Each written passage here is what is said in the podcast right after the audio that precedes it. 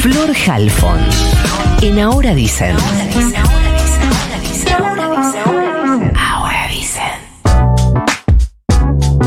Decí que voy a hablar de un tema serio, porque si no, haría un reclamo, porque cuando va a hablar Nico, ¡ay, Nico! eh, Tiene una apertura toda espectacular y va a hablar Flor, Flor Halfon. Bueno, ahí voy. Flor. Halfon. Está, ahí voy. Estás, eh, estás un poco demandante de Sí. atención, ¿eh? No, de atención porque no, de mimos. Al Porque, aire, fuera del aire.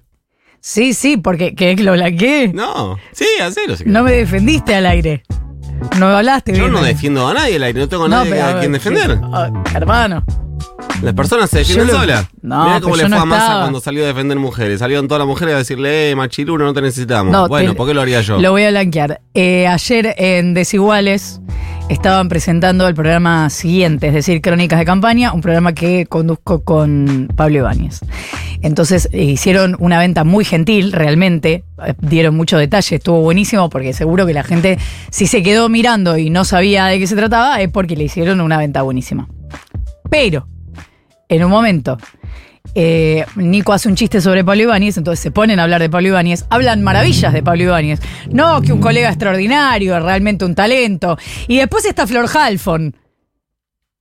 Machista, maleducado. Bueno, Eh, así yo quiero terminó decir el que yo programa. no así. hice una defensa. lo- lo- Podrías haber dicho que es una compañera increíble, Pero no lo dije de Pablo tampoco. Sos un misógeno maleducado. pero no me vas a comparar en tu vida a Pablo Ibáñez y a mí, que te veo todas las mañanas, Roberto. En ese momento son dos eh, colegas. No, ¿entendés? La definición de... Macho de vitrina sos vos. La, la definición de garca. Bueno, ahora sí, separemos y voy de nuevo. Flor Halfon. En Ahora Dicen. Ahora Dicen. Decíamos al comienzo del programa que ayer el Tribunal Oral Criminal número 4 de Mercedes dictó la sentencia en el juicio por la muerte de Sandra Calamano y Rubén Rodríguez, la vicedirectora y el auxiliar de la escuela primaria de Moreno que explotó en 2018 por una mala instalación de gas. Recordarán todos el caso. Y lo que sucedió es que el gasista Cristian Rico Bene fue condenado a cinco años de prisión e inhabilitación por 10 años por esta explosión de gas. Fue encontrado culpable de homicidio culposo agravado por estas muertes de la vicedirectora y el auxiliar de la escuela, y los otros acusados, que eran el interventor del Consejo Escolar y dos consejeros, porque recordemos que en provincia de Buenos Aires están, además del ministerio, que no se llama ministerio, sino dirección general, está el Consejo Escolar, son como distintas instancias para tener un poco más cerca, se supone, la resolución de los conflictos cotidianos. Bueno, estos acusados recibieron dos años de prisión en suspenso. Ayer habló Mabel Zurita, viuda de Rubén Rodríguez, en la televisión pública. La verdad que hace cinco meses, cinco años que estábamos esperando que finalmente se, se dé este veredicto.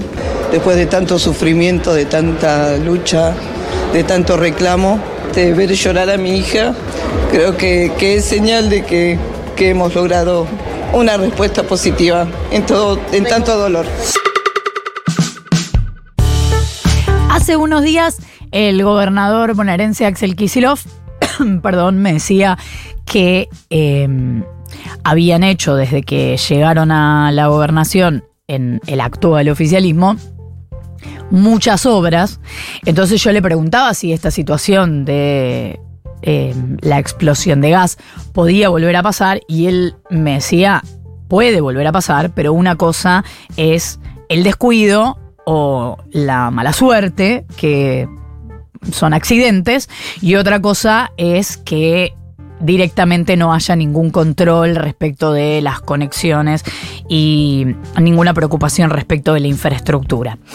Pero volviendo al juicio, en su alegato, el abogado de los familiares de las víctimas, Horacio Casala, pidió que se abriera, y sobre esto veníamos hablando hace unos días, una nueva causa para investigar la responsabilidad ya más política, o sea, la responsabilidad de la entonces gobernadora bonaerense María Eugenia Vidal, el ex director general de Cultura y Educación, Gabriel Sánchez Cini, esto que les digo que es en realidad el Ministerio de Educación, pero se llama Dirección General de Cultura, el director provincial de consejos escolares, Marcelo Di Mario, y el director de infraestructura escolar, Mateo Nicholson, que es una discusión que se da en todas las tragedias. En la tragedia de Once se llegó a las responsabilidades políticas. Después cada uno puede hacer su análisis de si le parece bien, si le parece que da, si le parece que no da, ¿no? Después se dan las discusiones de que hay gente que no quiere ser funcionaria porque después pone la firma en cosas que pueden terminar judicializadas. Bueno, la cosa es que acá no hubo cuestionamiento judicial a responsabilidades políticas. Habló hace un tiempo Diego Rodríguez, uno de los hermanos de Rubén, el auxiliar fallecido, y dijo esto, que los familiares vienen buscando justicia, aunque saben que los imputados que había, los que ahora están condenados, no son todos porque ellos entienden que faltan los responsables políticos. Así que todos los funcionarios que el abogado mencionó en su alegato y también el ministro de Educación de la Nación, Alejandro Finocchiaro, son ahora señalados por la familia de las víctimas y quizás esto llegue a una segunda instancia judicial.